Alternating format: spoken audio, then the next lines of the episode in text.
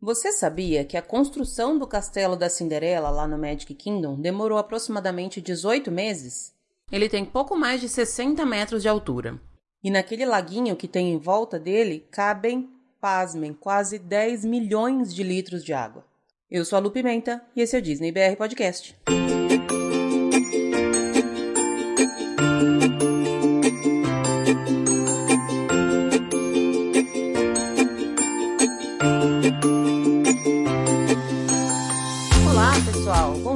Boa tarde, boa noite, boa madrugada para todo mundo e sejam muito bem-vindos a mais um episódio do Disney BR Podcast.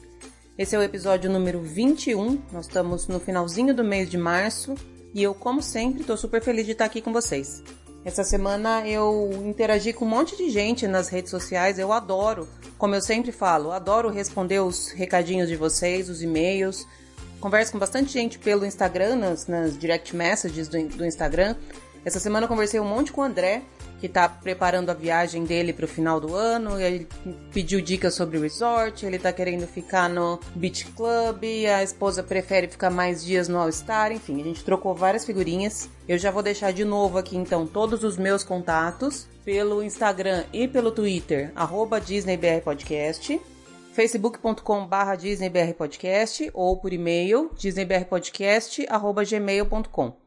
Pode chamar, pode mandar mensagem, pode reclamar, pode criticar. Falando em crítica, eu também conversei com uma das ouvintes que falou que no último episódio ela achou que a música de fundo estava um pouquinho alta, então eu já estou mais atenta a isso para a gente tentar fazer os episódios com uma qualidade cada vez melhor. Eu reafirmo que eu tenho zero equipamentos, então eu faço o que dá com o que eu tenho.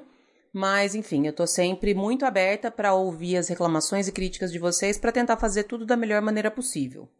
Essa semana tem poucas notícias, poucas novidades, enfim, o hype do Galaxy Z continua, a galera postando foto, quem vai, por exemplo, na Slink Dog Dash consegue ver de, de relance algumas áreas construídas, aí o pessoal posta as fotos, todo mundo é, compartilha. Tem aquele cara que eu comentei no episódio especial que eu fiz do Star Wars Galaxy Z, o Mike Farnham. Ele tá sempre postando umas fotos super legais, super diferentes, de, de ângulos diferentes, de locais diferentes. Vale a pena seguir ele nas redes sociais também, se você quer ficar por dentro dessas notícias e se você quer ver essas fotos antes, os spoilers das fotos do, dos locais.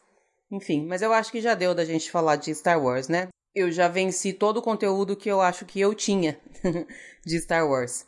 Só tem dois pontos que eu queria trazer antes de entrar no ar a minha conversa. Hoje eu tenho duas conversas. A primeira parte é uma conversa rapidinha com o meu primeiro convidado internacional. Tô super feliz de falar com ele, já já eu explico como é que foi. E na segunda parte, a minha conversa com a Tiana e com a Julie, minhas duas queridinhas, as duas representantes brasileiras do Disney Moms Panel. A Julie, que está representando o Brasil agora no ano de 2019, e a Tiana, que foi a primeira representante brasileira que atuou em 2017 e 2018.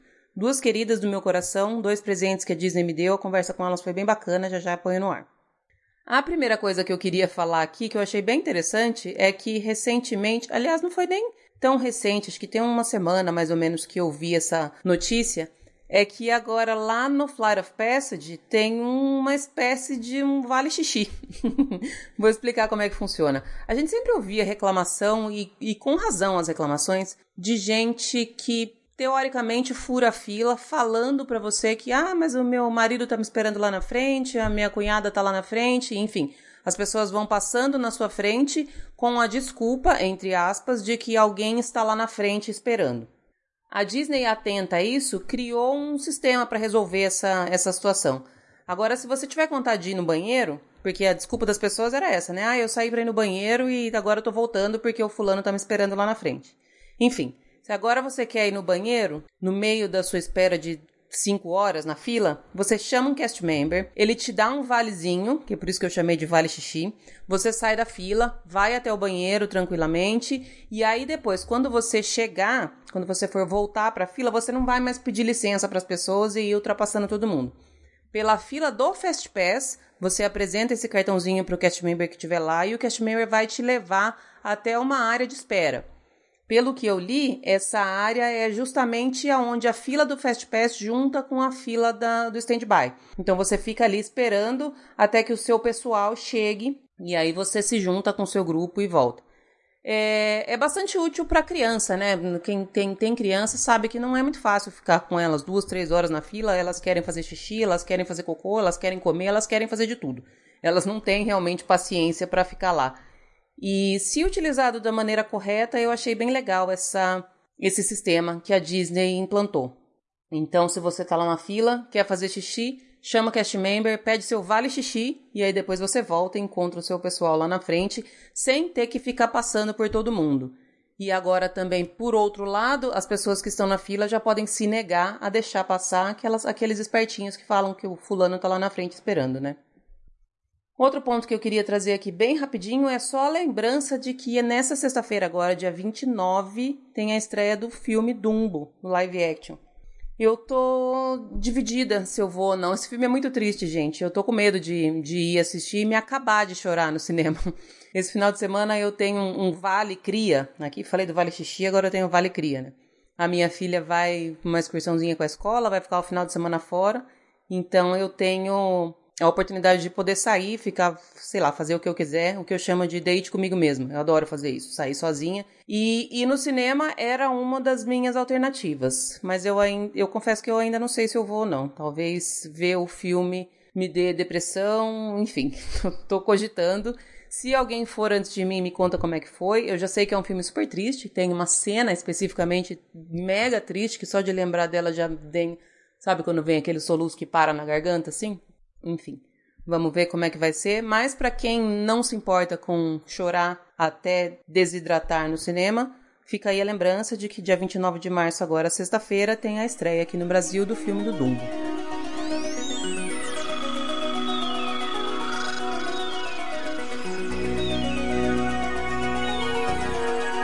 Bom, pessoal, como eu comentei antes, no episódio de hoje eu vou ter dois convidados diferentes.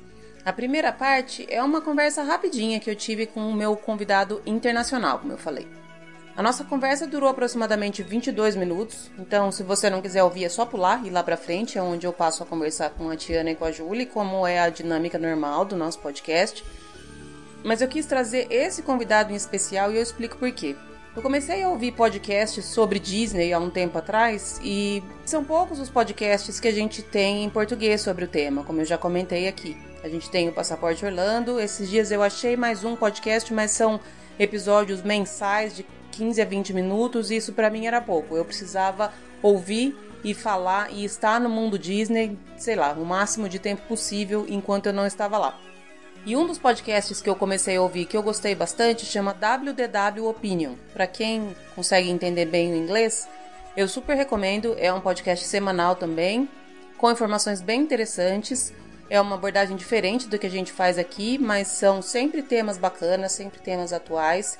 E o host desse podcast é justamente o meu entrevistado de hoje. O nome dele é Connor.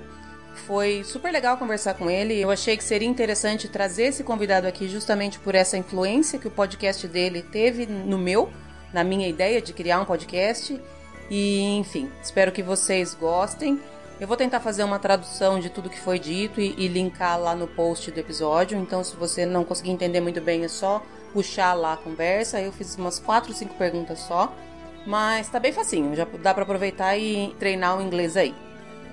Eu também não sou expert em inglês, eu me viro bem, mas eu peço desculpas aí por eventuais erros. Acho que eu consegui me fazer entender, consegui conversar com ele tranquilamente. E depois me contem se vocês gostaram desse tipo de participação, que aí eu posso tentar entrar em contato com outros convidados, outros podcasters, enfim, trazer essa esse mix da galera brasileira com a galera estrangeira pra gente tentar trocar ideias sobre Disney, que é sempre o nosso intuito aqui.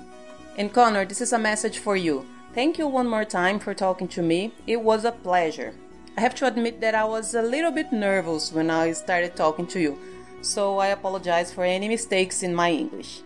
I have linked our blog and podcast in the show notes, as well as the translation of our talk. I really hope we can meet someday, maybe at Disney World. We're back, and uh, it's a great pleasure for me to talk to uh, my first international guest. Connor, thank you for your time and welcome. Thank you very much, Lou. Thank you for having me. Happy to be here. So I'm gonna start right up with a question that I make to all my guests, and they don't really like to answer this. What's your favorite ride in the Walt Disney World? So my favorite ride at Walt Disney World is the People Mover. Uh, it's been called many other things before. You know, it started as the People Mover, then the Tomorrowland Transit Authority, then the TTA, then the TTA People Mover. But whatever it's called, that's my favorite attraction. And the reason why is because I think there's there's really three steps to it. One, it's so unlike any other attraction at Walt Disney World because it's not really thrill centric. It's not the most technologically advanced. Mm-hmm. The story isn't really there, but it's just so peaceful and it's so perfect because it is Disney. Disney can get away with, you know, basically putting you on an attraction that just goes around in a circle and people love it. The other reason I love it is because my mom actually worked on the People Mover as a cast member back in college. That's cool. And then the third reason I love it is because kind of towards the one of the last turns, you're able to look off to the left into Fantasyland and you can see Seven Dwarfs Mine Train. And that's the attraction that I got to work at when I worked at Walt Disney World as a cast member. So it's a great attraction, but it, it's very meaningful to me because my mom worked there, and then also because I'm able to see the attraction that I worked on at Magic Kingdom from there as well. Um, it's it's you're my first guest that says that this is your the the favorite ride. It's good to know, and and I like your reasons. Thank you very much. I think you know it's easy to pick. Well, I think it's very hard for a lot of people to pick just because there's so many good rides, mm-hmm. but at Disney World, when it comes to the attractions, it's about having an emotional connection to them as well as just being a great attraction. That's right. So you said uh, your mom worked there, so that makes me think that uh, you have a really long story with Walt Disney World. How did this story start, Connor? Yeah, my story with Walt Disney World, I mean, dates back to before I was born. I think I like to say that I was born with Disney in my blood, and it's one of those things when you talk to other people who aren't Disney people it's kind of hard for them to comprehend, but it's also at the same time hard for us to articulate, hard for us to say why we loved Disney so much. So I always just say it's in my blood. I, I can't describe it. so, like I said, you know, my mom worked at Disney World during her college time, and back then it was just the Magic Kingdom and Epcot. Mm-hmm. Before that, when she was, you know, a little girl, she went out to Disneyland. She went to Disney World in the first few years that it opened. So she always loved Disney. She always loved the magic of it. And when I was born, it was pretty much her just convincing my dad. And that's a lot of, you know, stories the mom trying to convince the dad to take the kids to Disney. But the first time I went, I was two. Wow. And I, I still have like vivid memories of, of the first two trips, two and three. They're out of context memories, but that was pretty much it for my family. My dad got hooked immediately. We ended up going every other year. And then we became Disney Vacation Club members, which was great because we were able to go every year mm-hmm. after that. And somewhere along the line, something just just switched in me. It went from being a kind of vacation I would go on to a place where I felt at home. And I think when that switch happens, and there's no particular reason other than it's just what your destiny is, you kind of have that unmitigated passion, that you're just head over heels, you know, falling in love with the place. And I think just growing up with Disney always by my side really fostered my passion for it. And, you know, it's led me to many, many interesting opportunities for sure. That's a really nice story. Um, so I, I'm guessing like that um, with all this story, becoming a cast member was already meant to be. Is that right? Before I knew what I wanted to do with my life, I knew I wanted to work at Walt Disney World. Mm-hmm. I did a thing called the Disney College Program, which is great. It affords students both in the United States and internationally to come to Disney to work for like a semester or a year.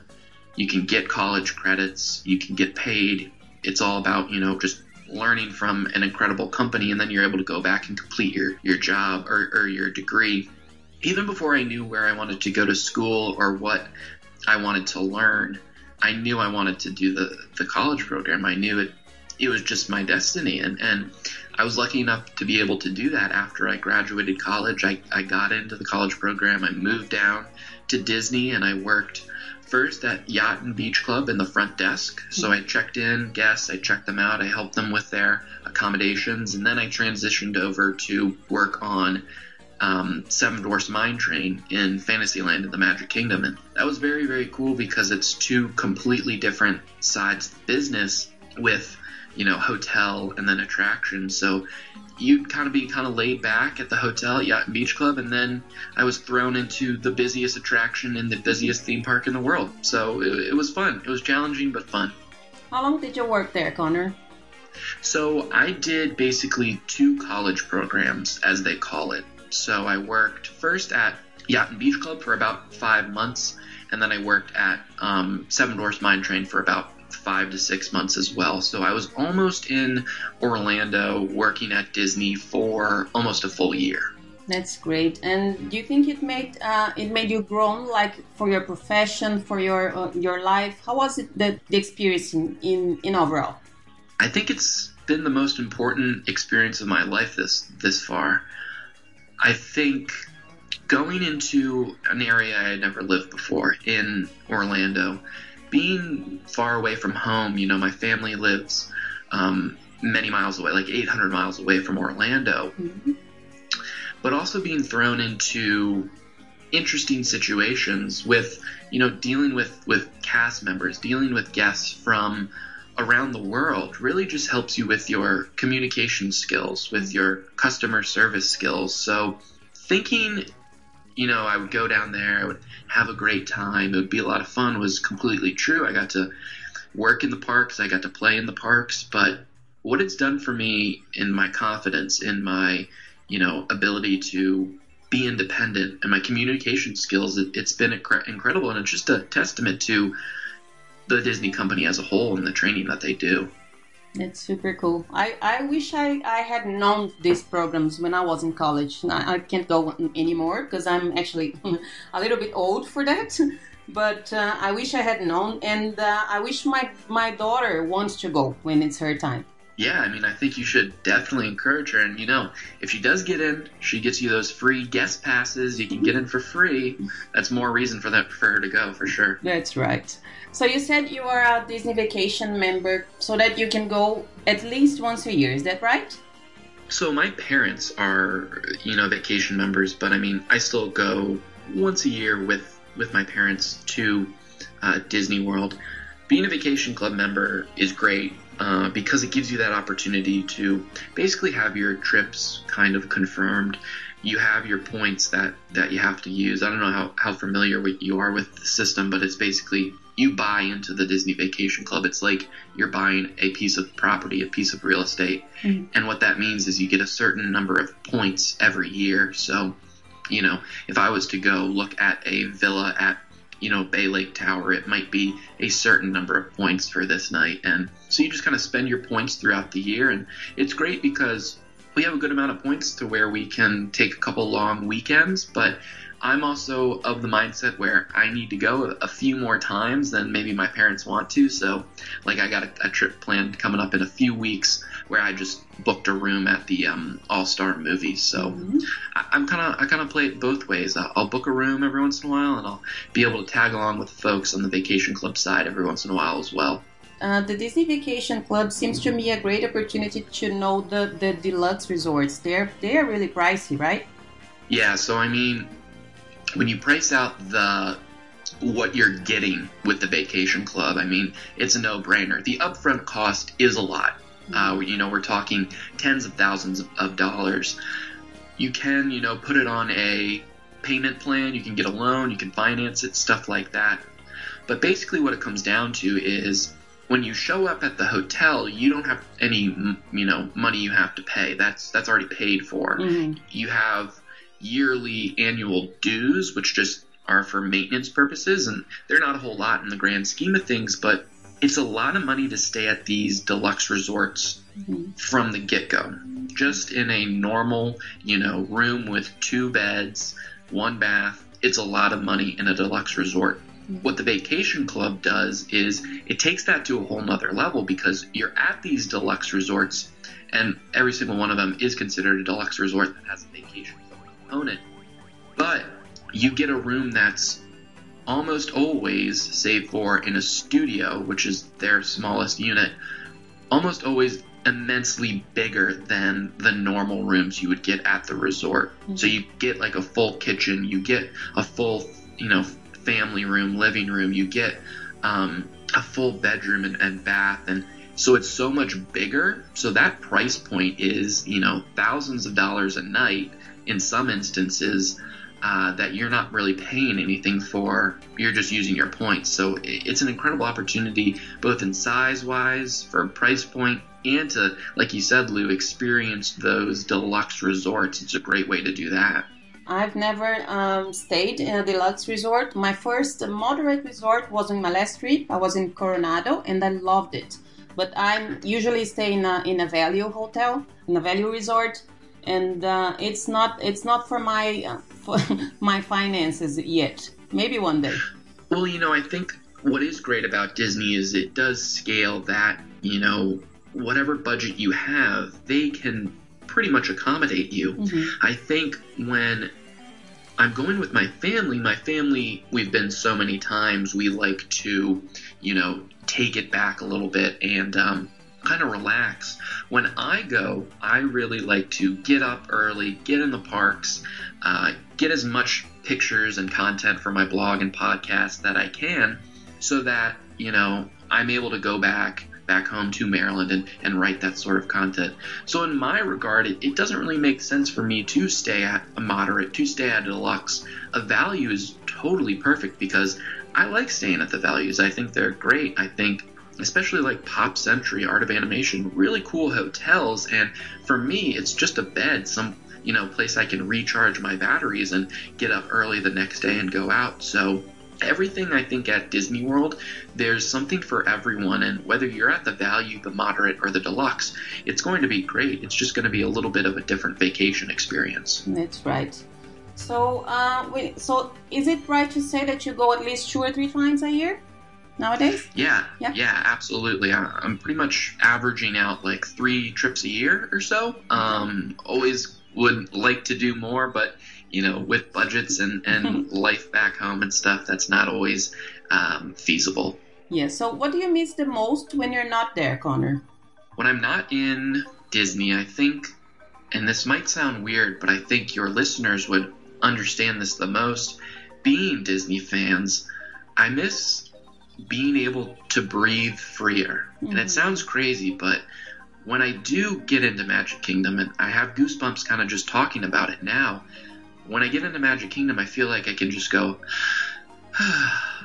take a deep breath, take it all in, and feel like this is where I belong. It's a very clear headspace that I have, and there's no place where I smile more. So I think that that's just it that laid back, carefree mentality. That's what I miss the most. It's easy to say attractions, theming, entertainment, but a sense of belonging is hard to describe when you're not there, and and that's what I feel when I'm there. Yeah, it's the home feeling, isn't it? Exactly, exactly correct. That's right.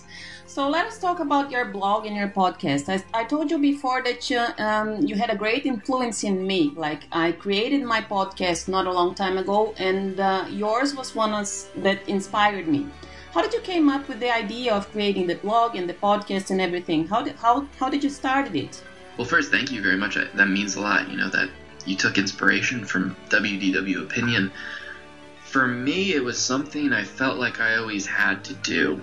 Um, when I came back from working in Orlando, I said to myself, you know, I'm going to get back down there. I'm going to get back down there one way or another. And I, I kept wanting something to come my way like someone would reach out and say, "Hey, come here and do take this job. Hey, come here and you can spend all the time in the in the parks and just write for me." But I one day sat back and I realized no one's ever going to give me these opportunities. I have to go out and make them for myself. Mm-hmm. I've always loved creating content. I've always loved writing.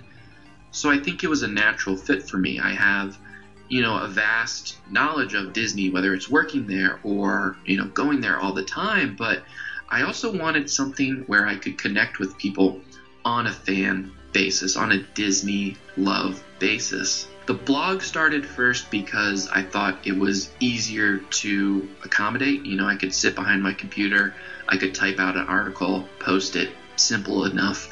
The podcast idea was something I had wanted to do forever because I think, like you know, Lou, the, the spoken word is so powerful. Mm-hmm. Being able to, you know, broadcast your voice into someone's headphones is, is very, very intimate. It's very cool.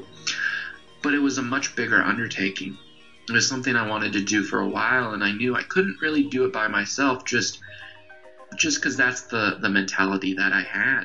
Luckily, my best friend, who I think I've pushed into becoming a huge Disney fan as well, Hank, he said, You know, maybe we should do this. Maybe we should do a podcast. And I said, Hank, let's do it we got to start right now. We started literally three days later. We launched the podcast as quickly as possible, and it's taken off from there. And what's amazing about that is, is it started as me wanting to have a medium where I could share expertise and connect with people, and it's really formed a community with WDW Opinion. So that's why, you know, I've started doing the Facebook live streams to connect with people so that our community can connect and stuff. And I love it. So I mean, I'm not really going anywhere with it. I, I love doing it. It's a way that I can show my passion, and it's a way for others to, you know, help show their passion as well.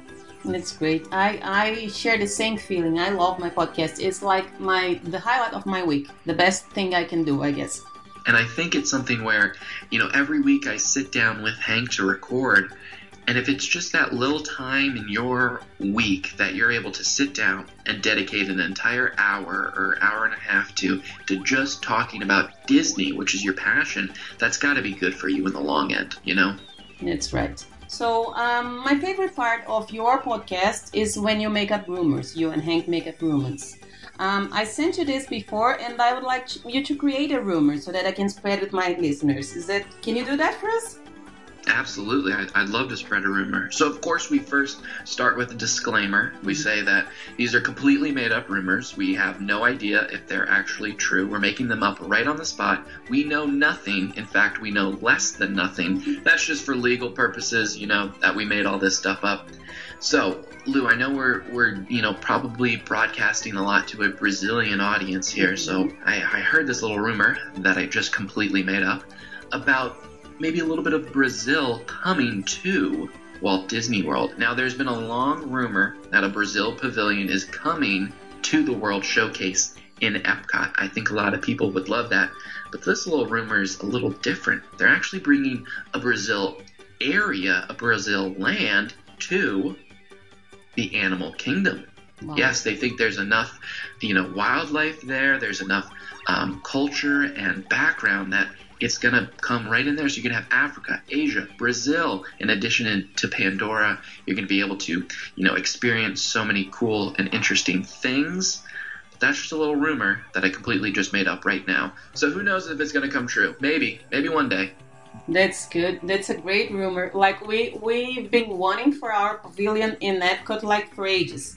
We've been hearing these rumors forever, and uh, now that's another great rumor. I'm gonna spread it, and maybe it gets to Disney.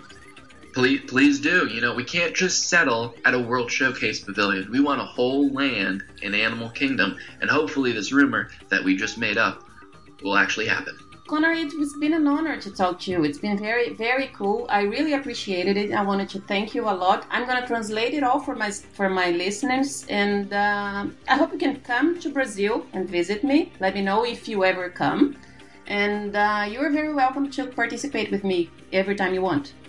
Awesome. Thank you so very much, Lou, for having me. And, you know, if I don't ever get down to Brazil, we'll definitely have to meet up at that Brazil land that's coming to the animal kingdom that we just made up. That's cool. Thank you very much, Connor. Absolutely.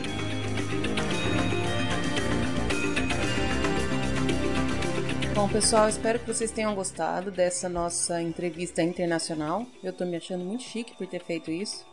Mas, enfim, só queria fazer um, um, um adendo aqui, um, um disclaimerzinho. Esse último trecho da nossa conversa foi baseado num quadro que o Connor tem lá no podcast dele, onde ele e o amigo dele, o Hank, o co-host no podcast, criam um rumor. Na verdade, eles inventam, não tem nenhum, nenhuma base científica, não tem nada de realidade, é apenas um rumor que eles gostam de inventar e espalhar por aí, porque, como dizem eles, vai que chega no ouvido, nos ouvidos da Disney e eles resolvem tornar esse rumor realidade, né? Então foi isso que ele fez agora nesse finalzinho, quando ele falou da criação de uma área no Animal Kingdom do Brasil. Bem que a gente gostaria, né? Seria bem legal. Agora a gente retoma com a nossa programação normal. Nós vamos entrar na conversa com a Julie e com a Tiana já sem precisar ficar nervosa de estar tá falando inglês errado, já mais na minha zona de conforto. A conversa com elas nunca é curta, porque eu adoro conversar com as duas. Elas têm sempre um monte de informações para trazer pra gente.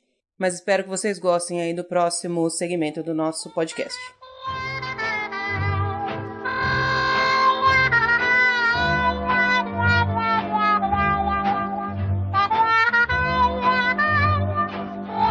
Estamos de volta e hoje eu tenho o prazer de receber não uma pessoa querida, mas duas. Dois presentes que a internet e a Disney me deram. Bem-vindas, meninas. Julie, obrigada pelo seu tempo. Olha, que prazer estar aqui de novo com vocês. Eu que agradeço pelo convite. Quando a gente não tá na Disney, a gente quer falar de Disney e esse é o melhor lugar para fazer isso. Obrigada pelo convite. Ti, seja bem-vinda você também. Ei, muito obrigada, Lu. Muito obrigada novamente pelo convite. É muito bom poder conversar contigo novamente no podcast, especialmente porque hoje, né, tenho aqui a minha parceira, a nossa atual representante no painel, né, a Julie, que está fazendo um trabalho tão lindo e orgulhando, deixando todo mundo super orgulhoso dela. Então é muito bom estar aqui junto com a Julie. E eu fico mais orgulhosa do que todos, que eu, eu me acho super privilegiada para ter vocês duas só para mim. Ai, ó, que chique. e a gente gosta muito de conversar contigo, sabe? Como tu, é tu és uma pessoa querida e tá fazendo um trabalho excelente também, muito bom com o podcast. Parabéns, Lu. Obrigada. É. Bom, já vamos começar. Eu acho que se a gente começar a conversar aqui, a gente fica umas duas horas pelo menos falando aqui, né? Porque é um assunto muito chato e com pessoas muito chatas. Tá, tá bem difícil hoje aqui. a gente separou para falar hoje, para falar um pouquinho, tirar um pouquinho a ideia de que a Disney é um, é um local ou os parques são mais voltados para criança. Mas antes, eu vou fazer a pergunta difícil que eu sempre faço. Julie, vamos começar com você. Hoje eu quero a sua ride preferida, mas não vale o Happily Ever After que você falou antes. Hum, tá bom. Vou com uma opção. Ela pode ser controversa, mas é uma, eu adoro essa ride por um motivo que ela é sempre diferente. Que é o Kilimanjaro Safaris no Disney's Animal Kingdom Theme Park. Eu adoro essa ride. É uma das que eu mais. Eu fico mais animada na hora de entrar porque como eu não sei o que vai acontecer, eu não sei os bichos que eu vou ver, eu não sei que forma que eu vou ver esses bichos, de certa forma, é a, hoje é a única ride que eu não sei o que esperar. Então eu acho que ela acaba sendo preferida por causa disso. Assim, não é uma ride que dá frio na barriga, não é uma ride que tem uma intellectual property nela, não é baseada em nenhum filme, nenhuma história. Mas eu amo essa ride. Ela, dá pra dizer que ela tá nas favoritas, assim. Ti, e você? Da outra vez você falou do Pirates of the Caribbean, que tinha toda aquele, aquela a história que você tem com seu pai, de andar junto com ele e tal. Agora eu quero a sua segunda preferida, vamos chamar desse jeito. A minha segunda preferida também tem uma conexão emocional bem forte, me remete à minha infância, que eu sempre fui absolutamente fascinada por ela, adoro e cada vez que eu ando nela, eu encontro algum detalhe diferente, porque é uma atração muito rica em detalhes. Então, a cada vez que eu entro nela, não importa, né? Desde, desde os 10 anos de idade, mas eu sempre encontro algum detalhe que eu não vi, que é a Haunted Mansion uhum. no Magic Kingdom. Uhum. Sempre tem algum detalhezinho, especialmente no salão, quando os fantasmas estão todos dançando ali em volta da mesa de banquete, né? E tem os quadros também que tem os seus detalhes e se movem. Uh, eu sempre vejo alguma coisa diferente. E quando a gente sai também da atração, a gente nunca sabe qual é o Hitchhiking Ghost, né? Qual é o fantasma que vai pegar carona com a gente. Então sempre também tem um, esse elemento assim de alguma novidade. É por isso que eu gosto tanto dela. É, eu adoro também. No último episódio que eu gravei com a Larissa, ela falou algumas, algumas curiosidades dessa, dessa ride e a gente estava falando justamente isso. Eu acho que você pode andar nessa ride 50 vezes seguidas que você vai conseguir encontrar alguma coisa diferente em cada uma das vezes, né? Não tem, não tem fim o tanto de detalhe que tem nela, né? É verdade. Sempre tem algo de novo, alguma coisinha pequenininha que tu não percebeu. Então eu, eu procuro fazer isso, né? Quando a gente tem a saída no cemitério também. Então, para mim, cada cena tem alguma coisa que eu ainda não vi. Né, apesar de já ter ido nela tantas vezes. Então, né, tem essa questão sim, que me remete à infância e também por todos os detalhes. É uma atração muito rica. Bom, eu agora eu prometo para vocês duas que eu não vou colocar vocês mais em saia justa de perguntar qual é a preferida, tá bom? Vocês podem continuar voltando para falar comigo, mas eu não pergunto mais. Agora eu deixo todas as outras no mesmo patamar de queridinhas. Pode ser assim? Ok. Pode, pode ser, porque como eu já disse, né? É como perguntar qual é o teu filho favorito. Eu não tenho como saber qual é a minha filha favorita. É uma pergunta muito difícil. Vamos entrar então no tema que a gente separou, mas vocês já sabem como é que funciona. Fiquem super à vontade para interromper, para falar, para mudar de assunto. Enfim, aqui vocês estão em casa. Eu falo que eu queria que tivesse pertinho, sentadas aqui na minha sala, as duas. Mas como não tá, a gente faz de conta que tá. E quando tiver a gente estiver perto, aí tem que ser com, com cerveja ou vinho. Então a gente espera nascer a bebê pra gente poder fazer esse encontro de verdade. Combinado? Combinadíssimo. Assim que nascer, for amamentada, estiver, estiver criada, como a gente diz aqui no Rio Grande do Sul, aí a gente pode com certeza fazer esse encontro com um vinhozinho, com um shopping. Oba. A gente faz um podcast estilo Epcot. Hum, aí sim, hein? Aí um Food sim. and Wine, Epcot. A gente faz Eu- lá, ó que beleza. Gostei, vamos fazer um drinking around the world. Gostei, boa. Ju, vou começar perguntando pra você. Quando você entra no, no Magic Kingdom, qual é, não necessariamente a ride, mas o local ou o que você fala assim, aqui eu preciso fazer isso de qualquer jeito. Então vamos supor que você chegue lá e tá ou super lotado, ou você já chega no fim do dia e daqui a pouco tem que ir embora, você só tem a, a opção de fazer uma coisa. O que, que é aquela coisa ou aquela ride que você precisa fazer toda vez que você vai no Magic Kingdom? Ai, amiga, é difícil. Porque pra mim, e aí eu acho que a gente até já entra um pouco no tema do podcast. Entrar no Magic Kingdom em si já é uma ride. Uhum. Pra mim, estar no Walt Disney World Resort já é uma aventura. É um, para mim é um lugar de férias e a minha alma já começa a curtir quando eu passo no portão. Então, assim, ó, se eu te- se eu for no Magic Kingdom Park e eu não conseguir entrar em atração nenhuma, eu já tô feliz. Eu já tô aproveitando. Então, é difícil dizer isso porque eu já fico feliz só de estar lá. Mas se eu tivesse que escolher uma atração, é, se- assim, vamos supor que não tivesse fila. Uhum. Né? No mundo ideal, que não há nenhuma fila em lugar nenhum, ah, eu acho que seria o Seven Dwarfs Mine Train. Porque eu acho que ele combina todas as coisas que eu admiro na Disney.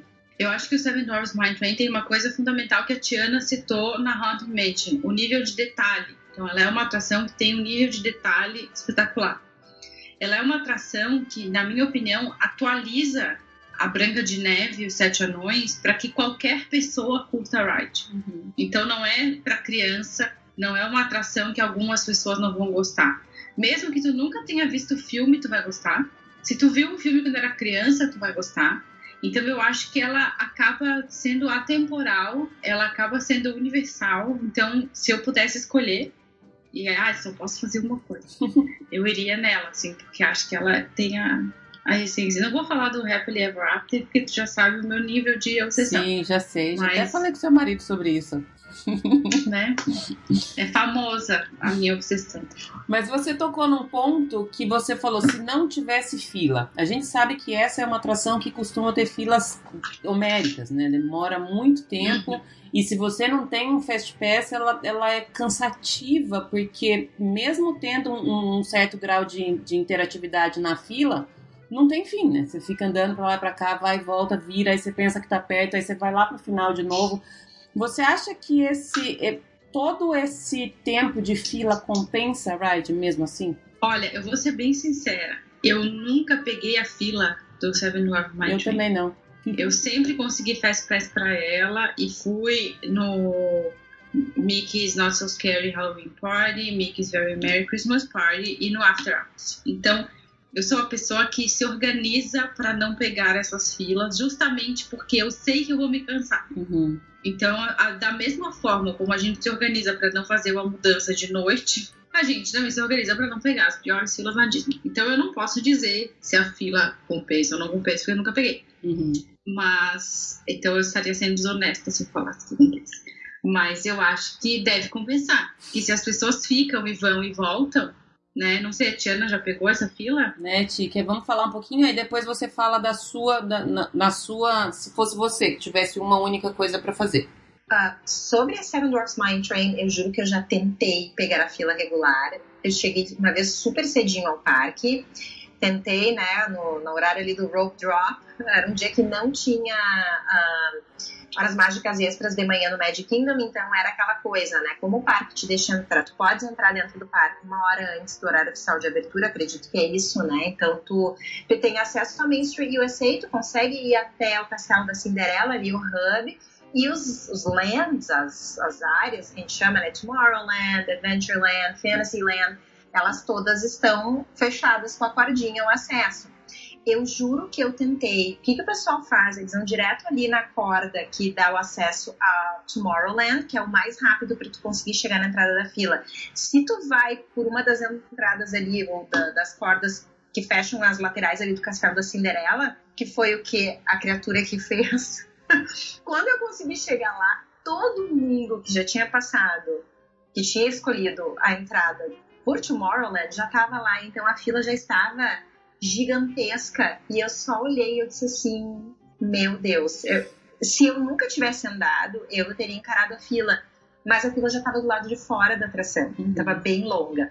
Então eu desisti. Eu de fato só andei com Fast Pass e em eventos especiais, que como a, a Julie falou, acho que é a melhor forma de se organizar, se possível, né? Quando não é possível, não é possível. Assim, como a Julie disse, eu acho que vale a pena. As pessoas vão, vão, a gente tem aquelas filas, né? Se não valesse a pena, com certeza Uh, né, a gente não teria essas filas uh, com tanto tempo de espera, né? Uhum. E eu acho que, como a Julie disse, é uma atração que agrada os pequenos que já têm altura para andar, os mais velhos. Então eu vejo assim pessoas de todas as idades. É uma montanha russa que te dá uma emoção, mas ao mesmo tempo ela não é assustadora, aquelas quedas enormes ou né, algo que é, vira de cabeça para baixo. Tem gente que tem pavor. A minha mãe odeia montanha russa e ela ama a Seven Dwarfs Mine Train. Uhum. Então vale a pena, eu concordo com a Julie.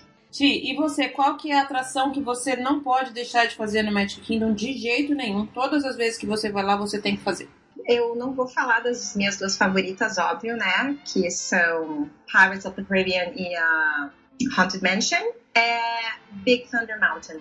Ai, também é eu, eu sou apaixonada por essa atração, por essa essa ride, essa montanha russa. Para mim, não pode faltar. Eu não posso sair do Magic Kingdom sem ter andado nela. É muito difícil, vou ser sincera tem várias, assim, que para mim são as principais, né? Além das minhas duas favoritas, seria essa. Eu fico entre essa, Splash Mountain e a Space Mountain. Mas, assim, tu só pode ir em uma dessas três. Eu acho que eu vou na Big Thunder Mountain. Também eu tenho uma questão, assim, de conexão emocional com essa atração. Eu nunca mais me esqueci uma vez que eu andei nela e o instinto Wishes, né, tava acontecendo. Então, andar nela com os fogos ao fundo, assim, foi uma experiência muito linda, inesquecível. Então, para mim, é Big Thunder Mountain. E eu acho que ela é, ela rende o teu tempo em fila, né? Porque ela é longa, né? Nunca. Ela é longa. ela é ótima, então é um, vale, é um custo-benefício, vale a pena. Isso, esse, fazer a Big Thunder à noite é um, tá na minha lista de, de to-dos para as próximas vezes. Era para eu ter feito dessa última vez, acabou que, sei lá, tava do outro lado quando ficou a noite enfim. Mas ela tá na minha. Já não é a primeira pessoa que fala, que é, que é indescritível, né? É muito lindo com os fogos, né? Mas é, é uma experiência que vale muito a pena. Eu acho que tu fazer as atrações à noite, independente da atração, né? Especialmente essas que tem uma parte fora, como a Splash, por exemplo, né? É muito legal de ir à noite ter essa experiência se da pessoa tem a oportunidade. E tem uma outra coisa que eu faço sempre quando eu entro no MK, eu concordo com a Julia, eu acho que só chegar no Magic Kingdom já é uma atração à parte, tu é botar o pé lá dentro, né? E eu vou dizer que eu ainda fico assim emocionada de parar na frente da Main Street USA no início e olhar para o Castelo da Cinderela. E ouvir aquela música que eles tocam ali na Main Street, que é a do Main Street Loop, que a gente chama, Sabe, cheirinho. parece que chegou em casa mesmo, né? Uhum. Porque aí tu sente os cheirinhos de tudo no ar, tem o cheiro da pipoca, tem o cheiro do Main Street Confectionery, tem aquele cheiro maravilhoso do café saindo da Main Street Bakery. Então, pra mim, tá no Main Street USA olhando pro castelo da Cinderela e caminhando por ali em direção ao castelo, assim, ó, tá, chego lá na frente, eu já posso ir embora. Vale, já valeu, né? já valeu, porque não tem, para mim parece que eu só cheguei na Disney quando eu fui, quando eu entrei no Magic Kingdom e eu olhei pro Castelo da Cinderela. Aí parece que eu tô assim, não, agora eu cheguei em casa. Tanto que para mim, eu sempre o primeiro lugar que eu vou é o primeiro lugar que eu vou. Minha parada inicial é Magic Kingdom. Aí, ok, estão abertos os trabalhos. Agora a gente tá na Disney. Boa. Júlia, você sentiu essa mesma coisa agora que você foi na Califórnia? Eu nunca estive na Califórnia, então fazendo uma pergunta off do roteiro também. Você achou que, a, que a, essa sensação, que eu acho que ela é comum para todo mundo, essa coisa de entrar e é, é, você passa pela primeira, pela revista da mochila, você passa pela passa a Magic Band, aí você passa ali por baixo de onde, de onde era a estação do, do trem e aí você chegou. Que aí você vê aquilo mesmo. Na, na Disneyland, você sentiu essa mesma coisa? Essa é uma ótima pergunta, porque chegar na Disneyland é muito diferente de chegar no Walt Disney World Resort. É totalmente diferente. A Disneyland é no meio da cidade. É, a distância entre um ponto de ônibus que, que o cast member desce para trabalhar e o portão do parque são, sei lá, 200 metros. Então, ela é muito dentro da cidade.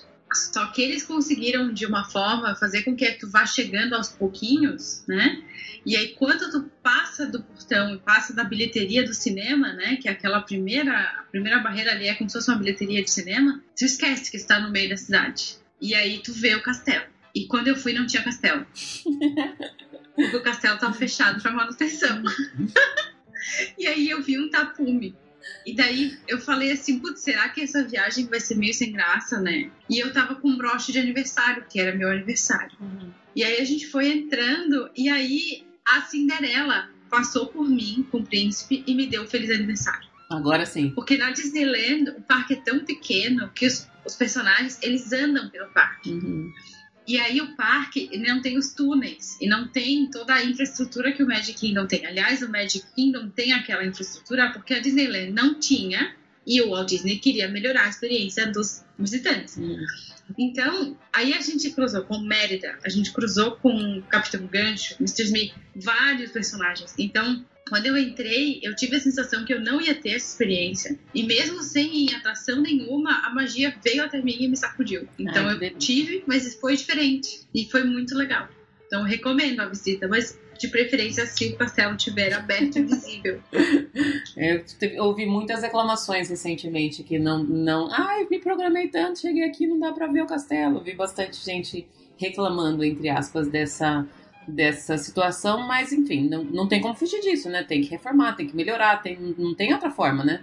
E assim, se você vai lá e acha que a magia tá no castelo, é você tem que retrabalhar sua expectativa. Porque uma coisa que a Tiana falou é que eu acho que ela tá coberta de razão. Para mim, ela já matou o podcast. Ela falou: conexão emocional. Se tu tem uma conexão emocional com o universo Disney, com as histórias, com as parábolas, com as lições que tu aprendeu a partir de todos os filmes, não é a falta de um castelo que, vão que vai estragar a tua viagem, né? Então, assim, a magia tá no que a Tiana falou, tá no som, tá no cheiro, tá nas tuas memórias, tá nas pessoas que estão contigo. Então, se o castelo tá em reforma ou não tá, isso não atrapalha. Foi o que eu, a lição que eu aprendi. Legal. Então, eu acho que isso ah, tá, o castelo tá em reforma. Sempre tem alguma coisa em reforma, porque a Disney tá sempre melhorando todos os parques, todas as experiências. Então, se o teu coração tá pronto para viver aquela viagem, não é um brinquedo em manutenção que vai estragar a viagem. Bom, eu vou eu vou alterar um pouquinho a ordem das perguntas que eu tinha mandado para vocês. Mas, tia, queria falar com você agora, queria que você me desse a sua, a sua visão e a sua experiência de uma frase que a gente escuta muito, que é que a Disney é um parque voltado para criança. Acho que a gente escuta assim, não só para criança, mas que a Disney é mais voltada para criança. Eu tenho muitas amigas que falam assim: "Ah, eu não sei por que, que você vai tanto para Disney se a Disney é só para criança". O que qual é a sua visão dessa dessa frase e o que, que você considera se ela tá certa ou se ela tá errada e por quê? Na minha opinião, a Disney é um parque para todas as idades. Tá? Então, desde o bebê, sim, bebê. Tem muitas pessoas que me dizem, ah, mas Eu não vou viajar com meu bebê porque não vale a pena, ele não vai ter memórias, ele não vai criar lembranças, eu não vou ter o que fazer, não vai poder andar muito, eu não vou curtir. Eu, particularmente, minha opinião, Tiana, respeito quem pensa assim. Acho que tem muitas pessoas que esperam para que seus filhos cresçam e comecem a viajar, mas a Disney é sim um local para bebê, para criança pequenininha, para criança grande, adolescente, para adulto adultos e para idosos. Então, eu tenho a experiência de viajar com crianças, com adolescentes, com bebês, com crianças especiais, com familiares idosos, né, com familiares de meia idade, viagem só com adultos, com amigas, e eu posso dizer que é um local, o Walt Disney World Resort em si é um local para todas as idades. Acho que as pessoas precisam lembrar que não existem só os brinquedos. Existem diversas experiências, existem diversos locais que a gente pode visitar e que a gente pode vivenciar muitas coisas legais, né? Então, tem toda a gastronomia, os serviços. Tem pessoas que não sabem que tem serviços de spa em alguns hotéis da Disney. Uh, que tem restaurantes, inclusive, um restaurante que não permite entrada de menores de 18 anos, que é o Victoria and Albert no Grand Floridian. Existe também uh, clube noturno, né? Tem o Atlantic Dance Hall no Boardwalk, que é um lugar legal para quem quer ir dançar. E um lugar que eu adoro, que é o Jelly Rose, que é um bar com um duelo de piano que fica também ali no Boardwalk. Ou seja, para mim, a Disney é para todas as idades. Não tem uma idade limite, assim. Minha experiência de já ter viajado com em todas as configurações possíveis e imagináveis de pessoas e idades. Né? É, é, isso que eu penso. Então, quando as pessoas falam isso que é só para criança, eu digo, olha, acho que talvez a gente poderia reconsiderar isso e conversar. E as pessoas de fato elas acabam, depois de conversar comigo, ou com vocês também, com pessoas que estão acostumadas a visitar, de final dizem, puxa vida, eu não sabia, eu não imaginava que tinha tudo isso. Porque as pessoas realmente, elas fecham a experiência Disney nos brinquedos, né? Mas as pessoas me dizem que brinquedo que eu posso andar com o meu bebê na Disney? Se a gente pega a lista de brinquedos que são restritos para crianças pequenas são pouquíssimos. A mesma coisa é para adultos. Gestantes, gestantes a gente pode contar nos dedos de uma mão quantas atrações têm restrição. Então não é só para criança, é para todas as idades. Julie, sua visão sobre? Concordo, concordo muito. E eu acho que isso está enraizado numa série de preconceitos. Assim, primeiro preconceito que fundamenta essa crença, que filme de animação é para criança.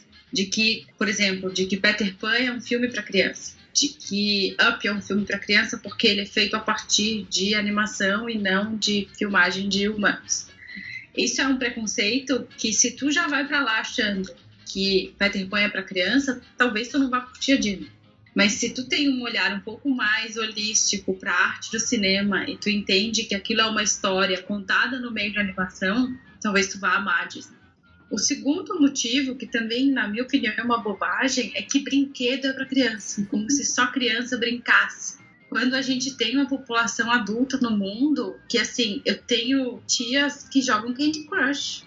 E é brinquedo, é um videogame, né? Assim, os adultos, os homens adultos, muitos jogam futebol. Futebol, antes de ser um esporte, é uma brincadeira, né? Essa ideia de que só a criança vai ter, vai se divertir brincando, também acho que é um preconceito bem antigo, né? Tá, tá mais que provado que o nosso cérebro precisa de brincadeira para aumentar suas fronteiras de pensamento, para rever seu olhar para o mundo, para relaxar. Então, acho que assim, se tu acha que a única forma de um adulto se divertir é tomar bebida alcoólica até esquecer quem ele é, ou ficar na praia tomando sol, talvez a Disney não seja um lugar para ti.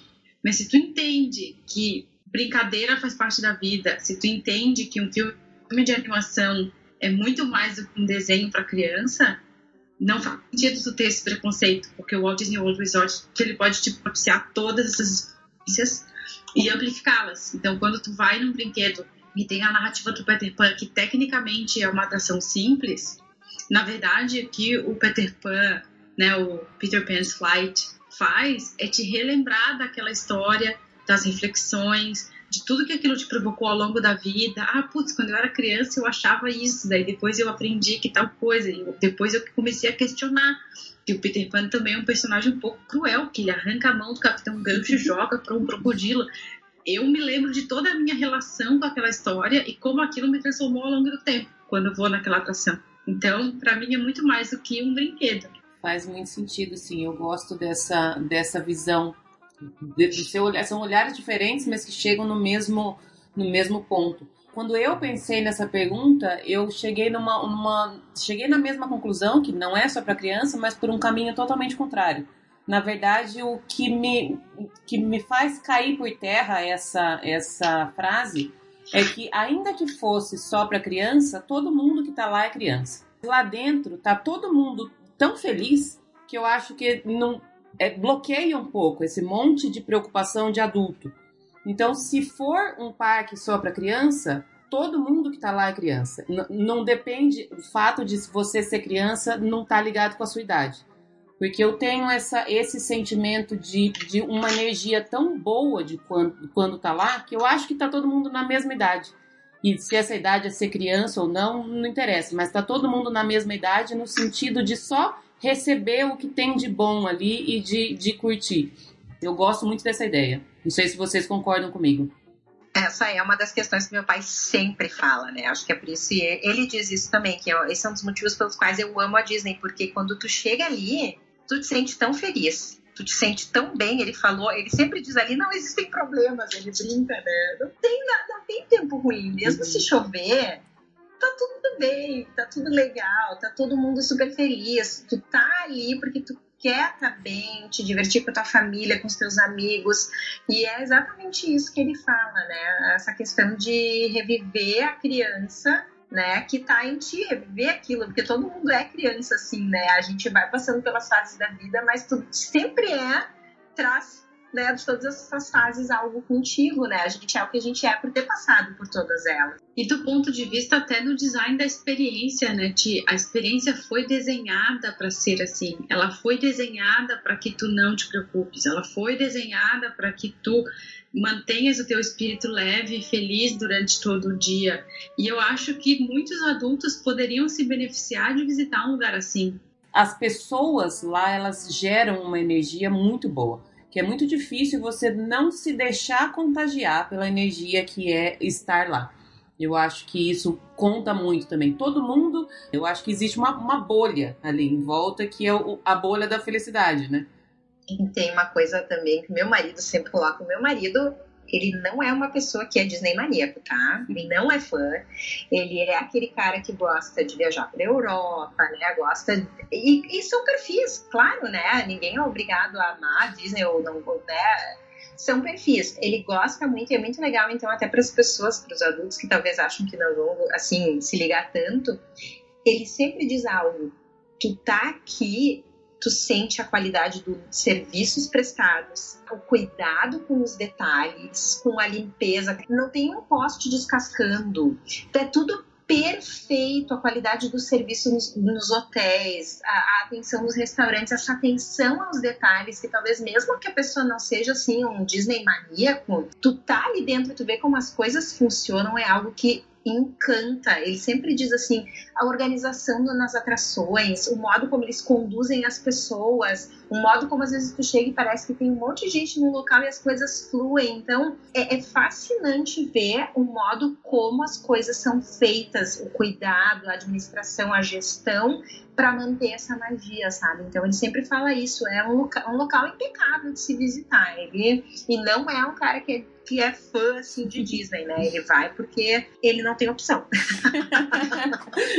Boa, tá certíssimo. Tá certíssimo. Não, mas eu acho que ele gosta. Eu acho que tem uma outra coisa que o teu marido já aprendeu, mas que quem não foi ainda e acha que é só para criança não aprendeu ainda, mas pode aprender, que é a Disney é muito mais do que os parques temáticos. Ela é um destino de férias. Tu podes ir para lá e ficar só hospedado no hotel. Tu podes ir para lá e ficar na piscina maravilhosa do Beach Club Resort, que é uma das piscinas mais incríveis que existem, acho que no mundo, e ficar lá descansando e tomando sol. Ah, mas então por que, que eu vou para lá e não vou para o Caribe? Justamente pelo que a Tiana falou pelo nível de excelência, pelo cuidado que eles vão ter contigo, que tu não vai precisar te preocupar, tua criança não vai se perder, né? Tua, criança não vai desaparecer naquela piscina. E se tu precisar de um, sei lá, uma date night com o teu marido ou com os adultos da tua, da tua família, tu pode deixar a tua criança curtindo no Pixar Play Zone, tu pode se planejar e ter uma viagem impecável. E isso é um poucos hotéis ou poucos destinos de férias no mundo podem se gabar de ter uma infraestrutura completa que é impecável, porque mesmo que tu vá para um, resort, vamos lá, vou para um hotel maravilhoso na Praia do Forte, tu vai sair de lá, tu vai no restaurante, pode ser que o serviço não seja tão bom. Quando tu vai para o Walt Disney World Resort, a estrutura inteira é perfeita. O hotel é perfeito porque é administrado pelas pessoas que têm a mesma filosofia de quem administra os parques, que tem a mesma filosofia de quem administra os restaurantes, que tem a mesma filosofia de quem contrata o salva-vida da piscina, que tem a mesma filosofia do motorista de ônibus que te pega no aeroporto e te deixa dentro do complexo. E a maior parte das pessoas que nunca foi, acho que não tem essa percepção tão completa do que, que realmente é o Walt Disney World Resort. É, é muito, é, é muito mais que só o parque, realmente. E tem, tem um conjunto de coisas muito completo. Não, não tem nenhum ponto que, ah, mas é, é legal nesse ponto, mas na alimentação não é. Não, na alimentação também é bom. Ah, mas na segurança, não, a segurança também é bom. Não tem na, nenhum ponto de um, de, um, de um passeio, de uma viagem, de umas férias que não é coberto pela excelência quando você está lá, né? Acho que é esse é o ponto.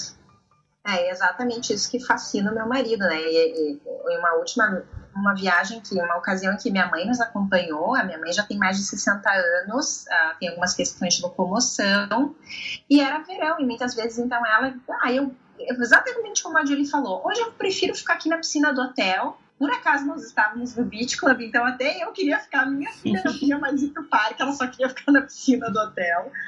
E a minha mãe disse, olha, eu vou voltar, vou ficar no hotel. Ficar na Disney te permite a questão de usar o transporte, então é uma segurança, uma tranquilidade. Uma pessoa mais velha que não fala inglês, diga-se de passagem, pegou o transporte, voltou pro hotel, curtiu a piscina. Depois ela me mandou uma mensagem, ela estava no lounge tomando uma bebidinha, sabe? Aí ela disse: agora eu vou dar um, fazer uma caminhada no final da tarde em volta do boardwalk, colocar meu tênis e vou caminhar.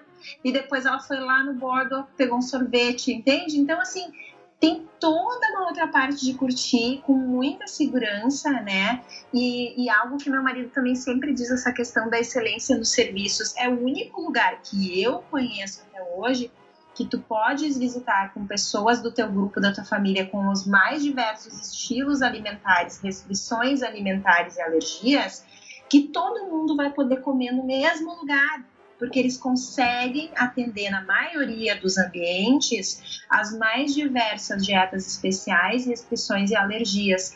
Então, né, eu tenho a, a, minha cunhada vegana, não tem problema, a gente pode ir numa steakhouse, em um restaurante que é conhecido pelas carnes e ela vai ter uma opção de alimentação. Se tem uma pessoa que tem intolerante ao glúten, vai ter. E, aliás, alergias múltiplas, né? Então, pode ter numa mesma pessoa glúten, lactose, soja, e eles vão te atender. Então, esse nível de, de atenção com as pessoas e de, e de uh, como se diz, atenção ao cliente, enfim, a Julia da área talvez tenha o termo técnico mais apropriado, né? Mas é, isso é algo que chama muito atenção e que tu não encontras em outros lugares, né? Então, uh, muitas vezes eu já viajei e fiquei com uma restrição muito forte com a minha filha com questão de alimentação, porque não haviam opções. Então é bem complicado isso. É o único lugar que eu vejo que tu consegues viajar com várias gerações, cada um com as suas especificidades, e sempre vai ter várias coisas que vão agradar a todos, né? E é como a Julie disse, Julie disse a, a, o Walt Disney World Resort ele é um destino que foi pensado para a família, né? Para pessoas de todas as idades. Então, para que todos possam juntos ou se em alguns momentos quiserem se separar, curtir é legal porque parece que a gente está vendendo coisa Disney aqui, né? Nós estamos as três advogando a favor da Disney, como se, como se, mas eu, eu sempre tive essa essa essa ideia de que todas as pessoas do mundo deveriam ir pelo menos uma vez na vida para lá, porque é, é, é uma, uma experiência muito marcante em muitos sentidos. Mas eu queria falar num ponto agora, diminuindo um pouco o espectro que a gente, que a, que a gente chegou, porque nós abrangemos tudo, falando que mais nenhum outro destino no mundo presta, praticamente. Né? Vamos, eu, eu quero pegar duas atrações que elas são consideradas, entre aspas, para criança, e a Julia até falou em uma delas. Por exemplo, a atração, a, a ride do, do Peter Pan. Ela não tem emoção, no sentido de velocidade, de quedas, entre aspas. Estamos as três fazendo aspas aéreas aqui, ó. Ela não dá frio na barriga, ela não tem grandes quedas. Mas, Julie, eh, voltando, já que você tocou nessa, por que, que para você ela não é uma atração para criança? Ou porque ela é, é também para adultos? Vamos colocar dessa forma. Então, eu vou ser bem sincera, assim, para mim, a Disney não é sobre os filmes, não é sobre os brinquedos, não é sobre os bonecos que vende nas lojas. A Disney é uma empresa que vende sonhos e que vende o otimismo de que o mundo pode ser um lugar melhor.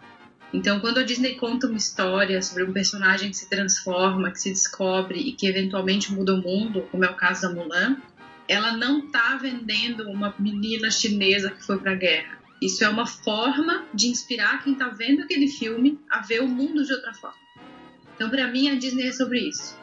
Então, quando eu entro no Peter Pan's Flight, não é sobre entrar num brinquedo que faz você achar que está sobrevoando Londres. Esse brinquedo me lembra de todas as reflexões que estão dentro do filme. Ele me lembra da jornada de você crescer, de, de, porque a gente vê o filme do Peter Pan e a gente lê o livro para refletir sobre o nosso próprio crescimento. Né? As, as aventuras, os vilões, os medos, a, a, relação dos três irmãos, a responsabilidade da Wendy com Miguel e João. Né? Então, para mim, essa atração, embora não tenha frio na barriga, não é uma montanha russa, não faz você ficar agarrado no brinquedo, ela me traz todas essas reflexões. E ela tem uma ludicidade que, mesmo que tu não seja criança, encanta. Porque a hora que tu entra no brinquedo, ele te surpreende no primeiro momento. Quando tu acha que o carrinho é uma coisa e ele é outra. e é um truque besta, é um truque de ilusionismo simples. Mas ele te encanta, ele não te dá frio na barriga. Mas acho que o encantamento não tem idade. Tem gente que tem uma, até umas crianças que não são tão encantáveis, digamos assim, que têm outros interesses. Tem adultos que não se encantam com, com nada, mas me encanta porque eu tenho essa relação com as narrativas e eu acho que qualquer um que tenha uma, uma relação com a narrativa do Peter Pan ou que tenha observado o próprio crescimento e aprendido as lições que a vida nos ensina quando a gente está crescendo, pode experimentar essa atração de forma bem completa, né? Se tu não estiver esperando uma montanha russa. Legal. Eu tenho essa. Com, com, essa atração especificamente, eu tenho bem isso, porque o, o, Peter Pan é um dos filmes que eu. Um dos primeiros filmes Disney que eu lembro de ter assistido em casa. Eu tinha no VHS, então a gente assistia várias vezes. Quando eu chegava da escola e meu pai colocava pra gente assistir. Então eu tenho essa, essa essa lembrança muito forte. Eu sempre tenho na minha cabeça a imagem da, da, do primeiro voo da Wendy com as crianças, com o Peter Pan. E para mim aquilo não é, não é, é, que você sai do mundo, na verdade. E, e para mim essa atração você sai da Disney, sai de qualquer lugar e você entra ali naquele mundo. A primeira vez que eu fui com a minha filha, a primeira vez não, mas a vez que ela se lembra de ter ido nessa atração, como ela não tem essa ligação com o filme, porque eu não lembro nem se ela tinha assistido não, ela não gostou. E ela falou, ah, nossa, mas que, que bobo. Porque realmente, se você for pensar pelo lado técnico, é uma atração que não tem nada se você não entrar nela, né?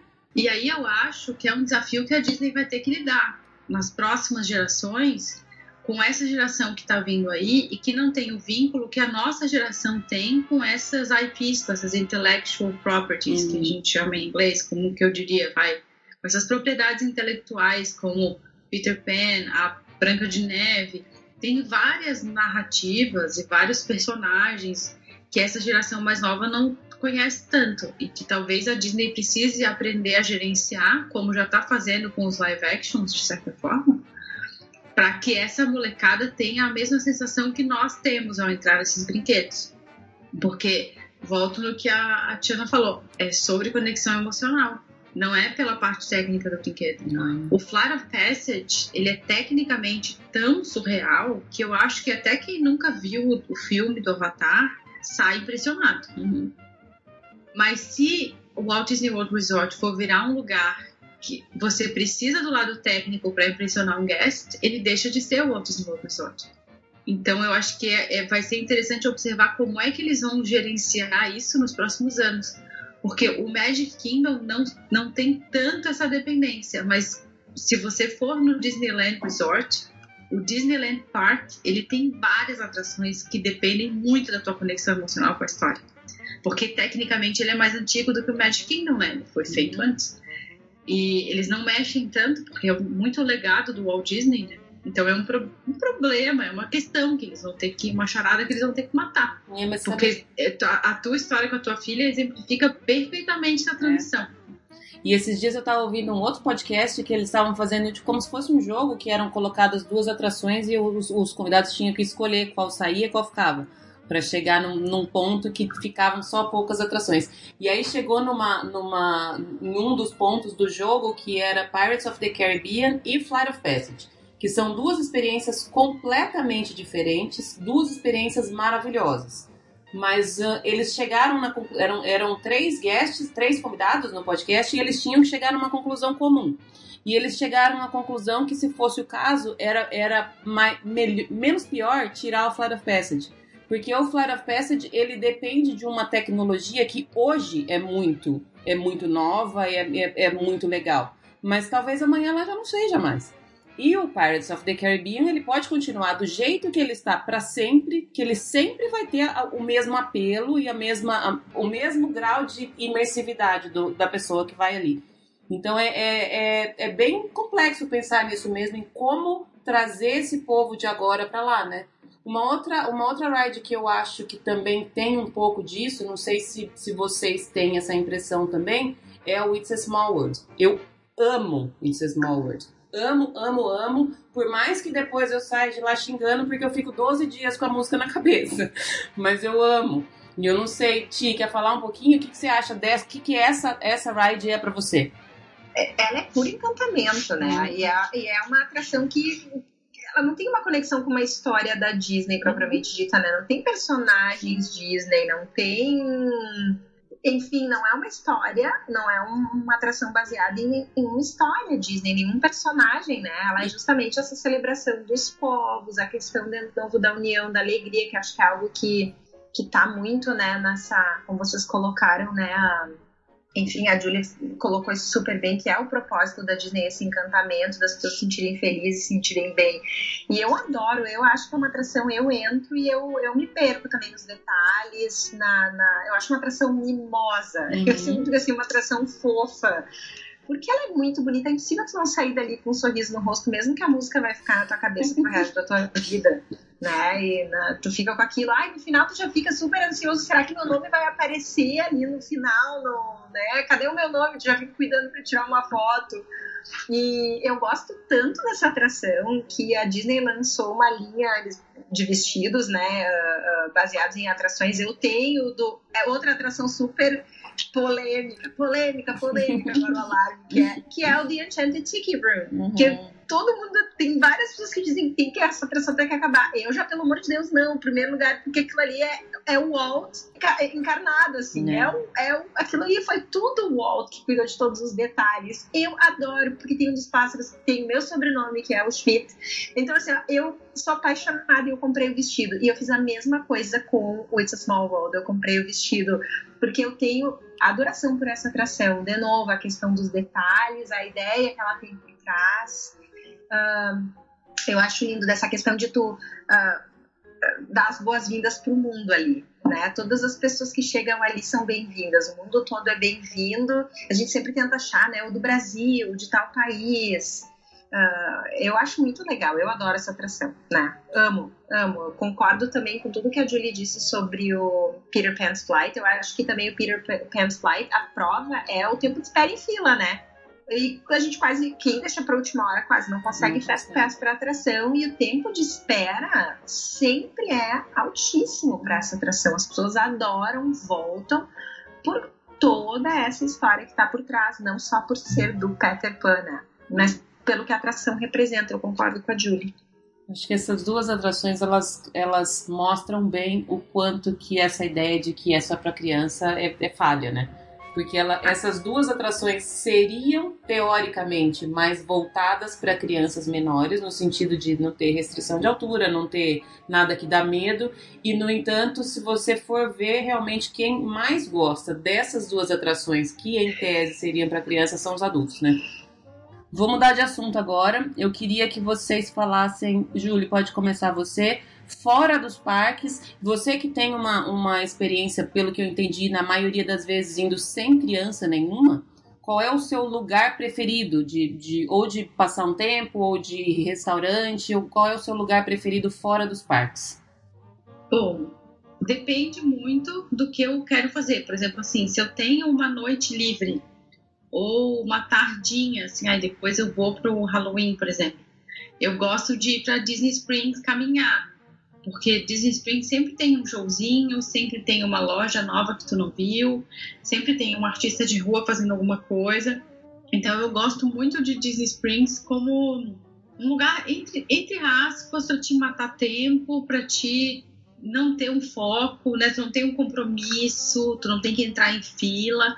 Então eu gosto muito, mas eu também gosto muito de curtir os resorts. Nem todo mundo tem esse olhar, tem gente que acha que é perda de tempo, mas eu admiro muito a arquitetura dos hotéis da Disney, eu admiro a excelência no design, então eu admiro a excelência no design de um Grand Floridian que foi desenhado para você se sentir de uma determinada forma.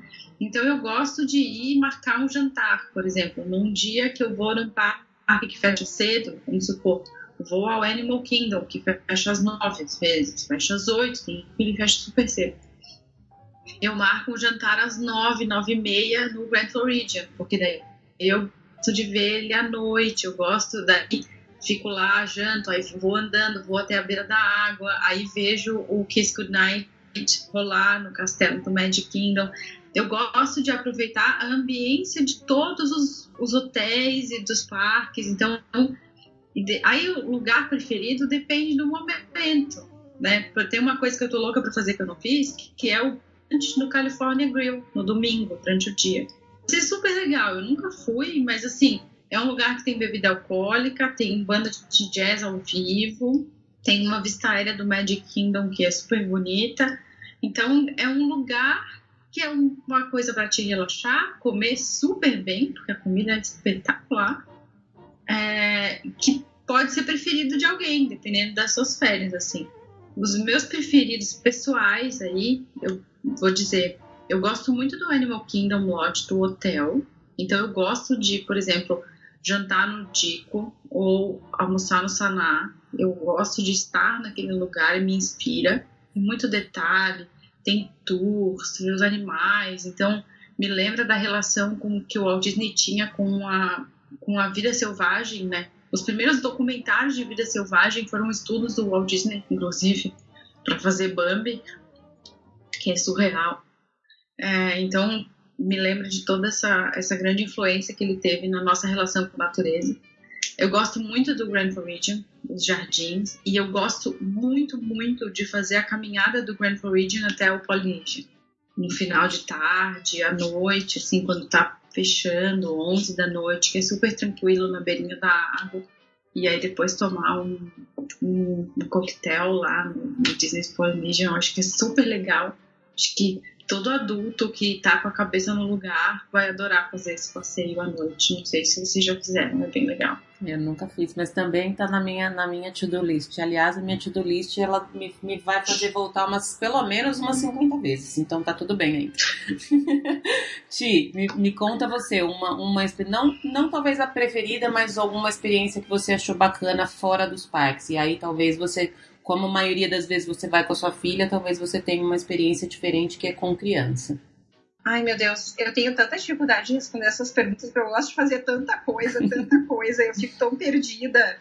E existem pouquíssimos lugares que crianças não podem ir, tá? Pouquíssimos. Então, uh, em lounges, a gente consegue entrar com elas, nos hotéis, em bares também. Existem locais, claro, a gente já comentou que realmente aí por uma questão de idade, né, já é bem específico aqui, é a partir de tal idade. mas eles podem ir a tantos lugares, e aí que vem o brinco pulo do gato, né? Até uma certa idade, meus amigos, precisa ter carrinho, porque as crianças podem dormir e os pais podem curtir. Uh, um bar, podem curtir um restaurante, podem curtir uma caminhada, como a Julie falou, né? Eu quero caminhar do, do Gran Floridian até o Polynesian às 11 da noite, carrinho tranquilo, eles vão, eles são parceiros, né?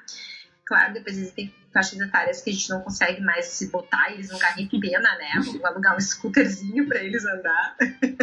não, tô brincando. Mas assim, eu gosto também muito de aproveitar os resorts. Eu acho que são coisas que as pessoas não observam que tem uma diversidade de coisas para fazer. Às vezes eles pensam, ah, mas eu posso entrar lá não sendo hóspede? Pode! Pode andar, pode visitar, pode curtir o ambiente, né? Eu adoro que cada resort tem um cheiro característico específico. Eu sempre quero saber onde é que eu consigo comprar essa fragrância, porque na minha casa eu precisaria ter a do Beach Club, do Polynesian e do Grand Floridian, né? Eu posso, se me botarem uma venda e me colocarem no lugar onde é que tu tá, só pelo cheiro, eu vou saber identificar onde é que eu tô. Então eu gosto muito de visitar os resorts. Disney Springs eu também acho que é ótimo pelas opções de gastronomia, pelas opções de compras, né? Uh, de tu sentar ali, tem um artista, alguma coisa no palco principal, alguém tá tocando, alguém tá cantando. Tu pode sentar e tu pode curtir. Quer ir ao cinema? A gente já fez isso também, de um dia mais calmo. Jogar boliche ali no Splitsville, Lottery Lanes, que a gente gosta bastante joga um boliche, depois vai e aproveita um filme que acabou de sair. A estrutura é excelente ali no, AMC Theater que eles têm, Disney Springs. Então a gente gosta muito de fazer isso, curtir o resort. Uh, e há bares também e lounges. O meu favorito, um, talvez um dos meus favoritos, né, é o Trader Sam's, que fica no Polynesian. Ele é pituquinho, é bem concorrido de conseguir uma mesa, mas no pátio ao lado de fora é uma delícia de sentar. Geralmente tem uma mesa, tem um local que tu pode sentar e tu pode pedir assim na, no balcão um drink, uma coisinha para comer, para beliscar. É muito gostoso. Tu consegue entrar dentro, consegue uma mesa dentro do bar, propriamente dito. É muito legal, porque, de novo, tem toda uma história ali dentro, né? Acontecendo, ele é temático. Os drinks são excelentes. Então, é um lugar ali que eu gosto muito de ir, assim. A gente gosta de ir em família, né? Ali. Então, a gente Uh, aproveita ali o, o, bar e depois geralmente a gente tem uma reserva no Ohana para comer à noite. Então isso é uma coisa muito legal. Sai do Ohana, passa no Pineapple Lanai e pega um Dole né? Pega um sorvete. Então tem todo, assim, cada local eu posso pensar em várias coisas que eu posso fazer. No Beach Club, eu adoro Beaches and Cream, então eu posso passar amanhã à tarde no parque, por exemplo, no Epcot, e daí, ok, vamos sair aqui pelo International Gateway e vamos terminar o nosso dia comendo alguma coisinha legal ali no Beaches and Cream e a gente faz uma volta no boardwalk. Aí eu paro, pego uma margarita para tomar, a gente senta. Tem muita coisa que dá para fazer. Para mim é difícil de focar nessa pergunta porque eu gosto de tantas coisas, mas eu acho que Disney Springs é obrigatório pela diversidade de coisas que tem para fazer, né, com criança. Até o mini golf a gente gosta de ir com, com a Estela, porque a Estela adora miniature golf, então tem os dois os dois destinos que tu pode ir, né? O Fantasia Gardens e o outro que é Winter Summerland, some, Winter Summerland, ou alguma, agora me fugiu o nome, né? Que fica do ladinho ali do, do Blizzard Beach, né? Do parque aquático. A gente adora fazer isso, né? É, é um mundo de possibilidades, né? Não tem, não tem, ah, faça isso, faça aquilo. Tu falou do Splitsville Lands e do AMC, tem uma outra coisa que tinha no Disney Springs e que vai voltar em breve, que é o Cirque du Soleil, né? As pessoas esquecem que é um dos poucos lugares do mundo que tem um Cirque du Soleil fixo, como Las Vegas, né? E que eu tô curiosíssima para saber qual vai ser o show Tô torcendo que seja alguma coisa vinculada à Disney, a narrativa da, do mundo da animação. Tem muitas possibilidades. Eu realmente quero, desejo que eles façam um show para lá. Eu acho que merece. Eu acho que tem, como eles têm um show do Michael Jackson em Las Vegas, é indiscutível o legado artístico Michael Jackson, apesar de todas as questões super complicadas que, que a gente vai ter que discutir como sociedade a respeito dele tem o show dos Beatles, né? Tem um show, né? eles, eles têm shows vinculados a grandes legados artísticos. E eu acho que se tem um legado artístico que é indiscutível, é, é o do Disney. Então eu acho que tem espaço para fazer um show sensacional. Para finalizar, que nós já estamos quase duas horas aqui conversando, como eu falei, ficaria mais duas horas falando com vocês. Eu vou fazer uma pergunta para cada uma agora. Ti, começando com você, eu queria que você me falasse, se você lembrar, de uma ocasião que você se sentiu criança na Disney. Ai, sempre. todas. todas, todas as vezes, porque até todo mundo que me conhece, que vai comigo, meu marido, ele brinca, ele diz assim, a, a tua energia, o teu rosto, o teu olhar, o brilho no teu olho muda.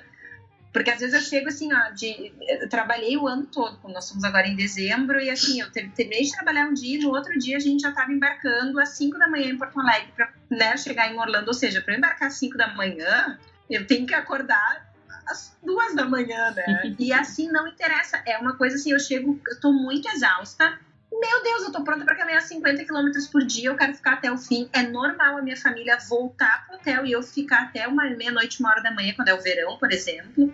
Porque aquilo ali para mim, tudo eu volto pra minha infância. Eu me lembro de estar sentada na Main Street USA, no, no, no meio-fio ali mesmo, com a minha mãe, comendo um cachorro quente do Casey's Corner e agora, tendo a minha filha, às vezes que eu viajo sozinha, várias coisas que eu observo, eu me lembro da Estela. A Estela ia adorar isso aqui. Como ela ia ficar alegre. Eu mudo totalmente quando eu entro na Disney. Ali é, de fato, o meu chão. E quem me conhece sabe. Bom, a Tiana tá minha família, quando vai comigo, sabe. Agora a pessoa parece que renasceu, assim, das cinzas, né? e parece exagerado para quem tá ouvindo isso, mas, claro, é o meu destino favorito. Minha família, de fato, nós graças a Deus nós viajamos, nós conhecemos vários lugares, viajamos durante o ano para outros destinos. Mas não adianta, é a minha cachaça, eu brinco, né? É o, é o que me põe o brilho no olho. Então, assim, em todas as situações eu me sinto uma criança. Eu vou dizer que teve uma coisa que me marcou muito e isso foi com a Estela, porque quando a gente tem filhos, a gente começa também a ver as coisas com a lente deles. Uhum. E e aí tu começa a te remeter algumas coisas da tua, da tua infância. A primeira vez que ela fez a transformação de princesa no Baby de Bob de Boutique, aquilo para mim foi muito marcante, porque me lembrou da primeira vez o primeiro vestido que eu comprei de princesa na Disney, a primeira orelhinha da Mimi, que na época eram aquelas duras de plástico com a tiara com pentinhos, assim, sabe? Eu fiquei assim abismada, tanto que essa última vez, agora em dezembro, ela quis a experiência, mas sem o vestido. E eu disse, mas como assim sem vestido? não, tem que ter vestido. E ela, não, eu só quero o cabelo, maquiagem e a mão. Então, não sei, para mim, cada coisa ali me, me leva para minha infância. Então, acho que isso tem a ver com aquilo que a Julie disse. Todo mundo, e que tu disse, né? Todo mundo é criança, a gente passou por essa fase da vida.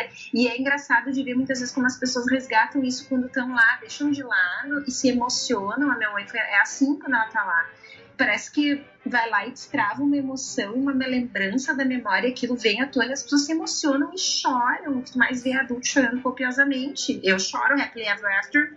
Eu também. Toda, todos os fogos. Eu começo chorando, eu termino chorando. Eu não posso ver a Tiana cantando no início. Eu começo a chorar.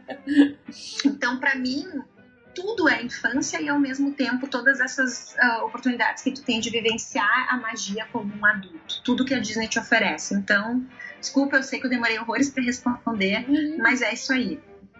Ju, eu queria te fazer a pergunta no sentido contrário agora. Consegue, veja se você consegue me falar uma, uma memória, alguma lembrança em que você teve certeza que aquilo ali não era só para crianças. Tem algum momento que você consegue puxar? Eu acho que tem algumas, alguns momentos em que fica muito evidente o quanto a narrativa da Disney pode te tocar como adulto. E eu acho que aí é nesses momentos em que para as pessoas em quem a ficha tá mais difícil de cair, ela cai. Porque como a Tiana falou, assim, para quem tá de coração aberto, a ficha cai muito fácil. É. Tu, tu tem que estar tá muito rígido e muito resistente para a ficha não cair. Mas tem alguns momentos em que a magia, as lições e a forma sofisticada como a Disney pode te tocar é tão evidente que mesmo os corações mais rígidos percebem que aquilo ali pode ser para adulto também. E eu acho que o momento em que fica mais claro é o Happily Ever After por alguns motivos.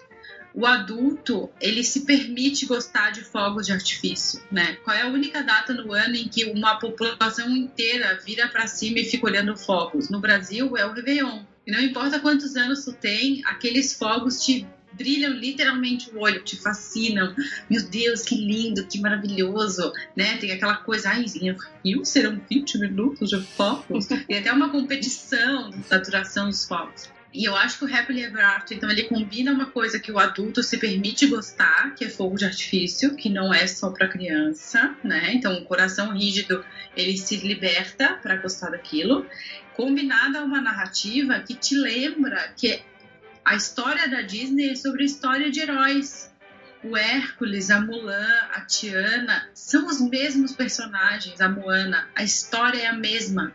As provações são as mesmas, a sequência de momentos da jornada do herói é exatamente igual e isso é proposital porque é o que nos toca. É a mesma jornada do Luke Skywalker, é a mesma jornada da Rey, é a mesma jornada de tantos personagens que depois quebra o código fica até meio sem graça se tu é uma pessoa de coração duro.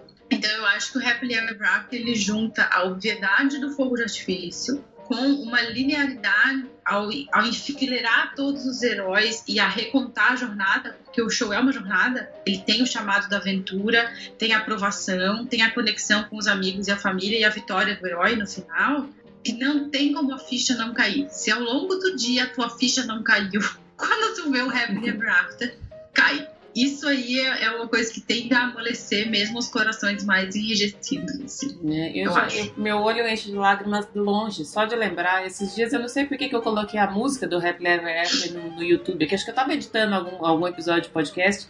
E aí eu tive que parar, porque eu comecei a chorar. Porque não tem, não tem como. Não tem como. E eu tive, essa última viagem, eu falei que eu, eu subi mais um degrauzinho na, na escada da emoção, que foi a corrida. Júlia, ainda vou convencer você a fazer uma corrida dessa, porque eu nunca senti tanta energia e tanta emoção, que é, é uma emoção diferente do que a, a de assistir os fogos.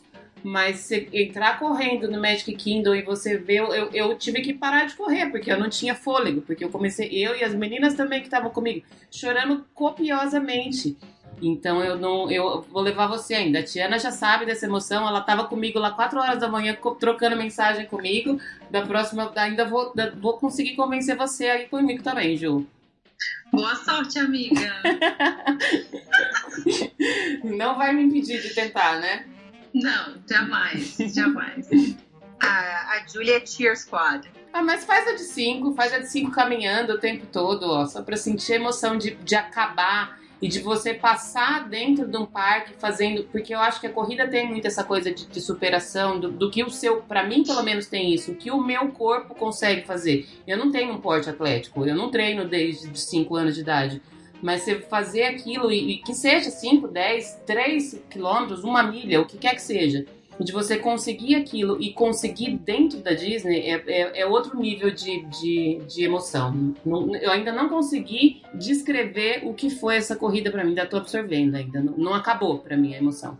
Quem sabe o 5K? De Aí. repente eu faço um 5K, mentira. Bom, mas tem tempo ainda. Eu falei que agora que já era. Eu fui picada por esse, por esse bicho, mais esse bicho da, da corrida, e agora eu já tô me programando para fazer pelo menos três por ano. Meninas, super adorei. Tinha separado mais algumas outras coisas pra gente falar, mas acho que a gente conseguiu abranger bastante essa, o, o, o que a gente tinha se proposto a falar. Acho que se alguém que tá ouvindo ainda tem a ideia de que é só para criança manda mensagem pra gente, manda, manda um e-mail, deixa uma mensagem aqui que a gente trabalha depois o psicológico para conseguir quebrar esse, esse, esse estereótipo que, que ainda existe. A gente que tá mais próximo e que tem a oportunidade de ir mais vezes sabe que ele é falho, mas ele existe mesmo. Então achei bem legal tocar nesse nesse ponto, acho que ficou bem bem esclarecido. Tem alguma coisa que vocês querem falar, Tia? Alguma coisa que você acha que faltou?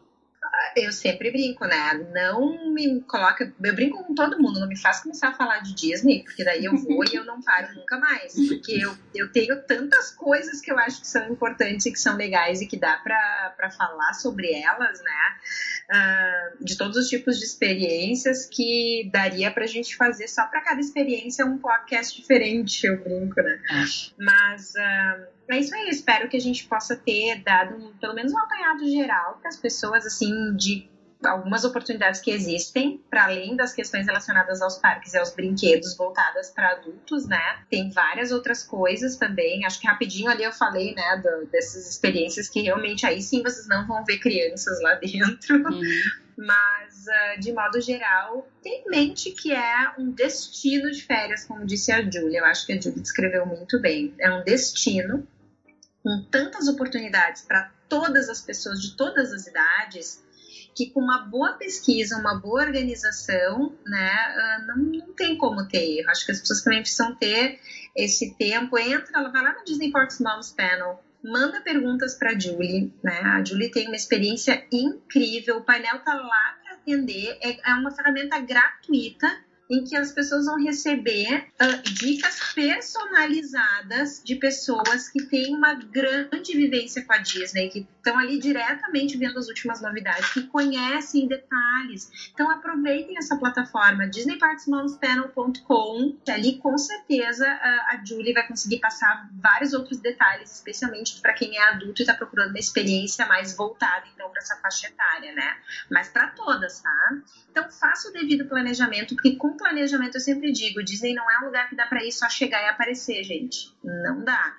Aí a gente se frustra. Aí as pessoas saem com essas ideias de que é só para criança, de que não tem nada para adulto, né? Uh, que não tem outras experiências além dos parques, quando isso não é verdadeiro. Então, com o devido planejamento, carinho e vontade de fazer uma experiência memorável, com certeza vai ser uma experiência inesquecível para todos, independente da idade. Legal. Muito obrigada. Ah. Julie, faltou alguma coisa que você achou falar? Ah, faltou um agradecimento enorme para Tiana porque além de ter colocado maravilhosamente o papel do Disney Parks Moms Panel, que é de fato ajudar as pessoas de forma personalizada e gratuita a planejar a melhor viagem possível de acordo com os seus sonhos. Né? Então ela colocou brilhantemente o que é a nossa missão no painel, né? A gente tem essa missão, essa devoção para os visitantes mesmo, e a gente faz isso com o maior afeto. O segundo agradecimento é que assim, ela me guiou lindamente. Eu gosto de dizer que ela é a minha fada madrinha nessa experiência. Ela é uma mistura de fada madrinha com fada sininho, porque ela foi espetacular nesse processo. E eu queria dizer duas coisas assim para quem está escutando. Se você está ouvindo um podcast de Disney há mais de uma hora, é bem provável que você não ache que a Disney é só para criança. Né? Então vamos começar por aí. Mas esse podcast pode ser uma ótima ferramenta para você convencer as pessoas que acham que é. Então, falar assim, ó, ouve esse podcast aqui que talvez tu mude de ideia. Então, né, porque quem está ouvindo o podcast já é meio fã. Então, acho que esse, esse episódio, especialmente, é uma ótima ferramenta para atrair quem tem esse preconceito. E quem sabe reverter essa ideia na cabeça desse primo, esse marido, às vezes é um irmão, uma mãe, um pai que tá um pouco reticente em relação a viajar para Disney, acho que esse podcast é perfeito. Falo assim, ó, ouve isso aqui e depois a gente conversa. e a segunda coisa que eu acho que a gente nem mencionou, que são quatro palavras. Star Wars Galaxy Z. Ai, meu Deus, eu já começa a me dar palpitação isso. É uma atração, um, um tudo, um mundo à parte, né? E não foi feito só para criança, né? Claramente, tanto que as duas atrações, inclusive, têm restrição de altura, uhum. né? Foi, foi é uma experiência desenhada para indivíduos, independentemente da idade, que tem alguma conexão com aquele universo. E para as crianças, eles desenharam todo um novo universo que vai ser acessado pelo Disney Play, né? Que vai ser incrível, maravilhoso. A gente não viu ainda, mas como tudo que a Disney faz, vai ser extremamente bem feito. Então, se você tem alguma dúvida de que a Disney não é só para crianças, Star Wars Galaxy Z vai mudar tudo que você imagina sobre a Disney, tenho certeza. Já tô na fila atrás da Lu. Ótimo. A barraquinha já tá armada lá na frente, tá dormindo ah pra poder ficar na grade. É bem por aí mesmo. Eu tô, eu, eu tô ficando literalmente nervosa com as coisas que eu tô vendo. Eu, eu tô, eu, e olha que eu não sou, eu não sou de ficar tão ansiosa por, por coisas novas. Primeiro porque eu sei que, que, que o que vem da Disney vai ser ótimo. Mas o que eu tenho lido é que vai ser uma, uma quebra total com tudo que a gente tem aí hoje, né? Me dá até, me dá até arrepio. Aguardando, aguardando ansiosa. é, eu, como fã, aqui em casa, eu e a Estela somos alucinadas, né? E eu, claro, ela, coitada, né? Teve que ser obrigada, por causa da mãe, né? A gostar, brincadeira, ela gosta por pura, por espontânea, livre espontânea vontade, né? Mas eu estou super ansiosa. Gente, eu tô assim, ó, também. Não vejo a hora de ir, mas agora eu vou ter que esperar nascer a caçulinha para poder levar todo mundo para poder conhecer no ano que vem, se Deus quiser. Meninas, adorei. Sempre, sempre, sempre um prazer falar com vocês. Já deixo as portas abertas de novo. Já tinha deixado antes, já deixo de novo.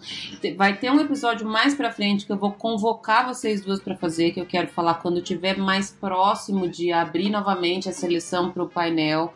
Aí eu acho que a gente pode falar não só sobre a seleção, mas falar mais ainda sobre o painel, que eu ainda acho que no Brasil ele, ele é pouco difundido. E é, como a gente já falou, quando eu falei com a Tiana, já falei, quando eu falei com a Julie também já falei, que é uma, uma, uma oportunidade, uma ferramenta tão maravilhosa que as pessoas têm pouco conhecimento delas, que eu acho que vale a pena a gente sempre tá lembrando. Vou deixar de novo no, no post os, os links para acessar tudo direitinho. Mas, como a seleção é só no segundo semestre, antes disso, vocês já estão convidados para voltar para falarem do que quiserem, sempre que quiserem. Acho que tem um assunto que pode ser muito bom, que é Disney, viu, gente? É um assunto que eu gosto de falar.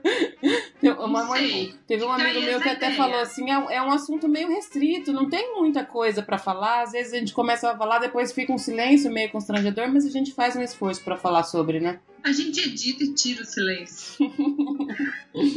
Obrigada mais uma Ai. vez, meninas. Espero que vocês tenham uma boa noite. Agora são 10h40 da noite. Obrigada pelo tempo de vocês, pela disponibilidade. Achei que ficou super bacana o episódio e a gente continua se falando.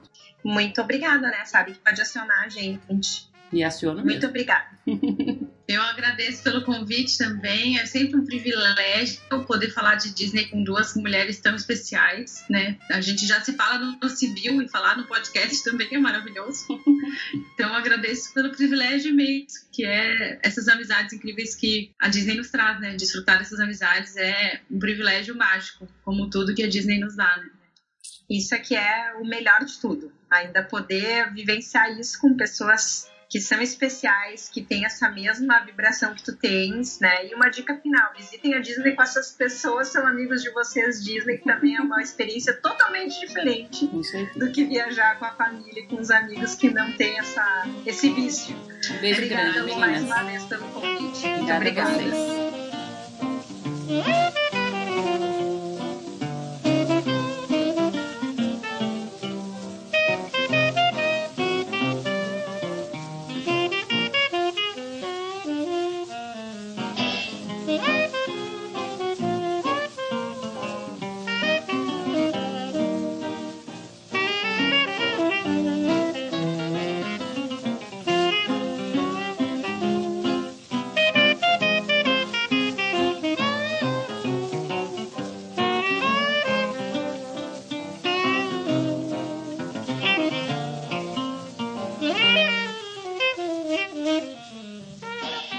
Gente, chegamos então ao final de mais um episódio. Eu avisei lá no começo que esse seria um episódio um pouquinho mais longo, é porque eu não consigo falar pouco com essas duas lindas. Foi uma delícia para mim conversar com elas. A edição do episódio também foi bem bacana. Eu te cortei algumas partes, porque senão a gente ia ficar com um episódio de aproximadamente 4 horas. Eu acho que vocês não iam gostar muito de mim se eu deixasse um episódio desse tamanho. A musiquinha de fundo hoje foi o loop de músicas que rola lá no Boardwalk. Para quem ainda não conhece, fica a dica. É um lugar super bacana, bem mais tranquilo do que dentro dos parques, mas nem por isso menos interessante. E é um dos lugares que você consegue ver um pôr do sol maravilhoso. Eu fico por aqui. Espero que essa semana seja cheia de magia para vocês. Semana que vem a gente está de volta. Beijo grande. Tchau, tchau.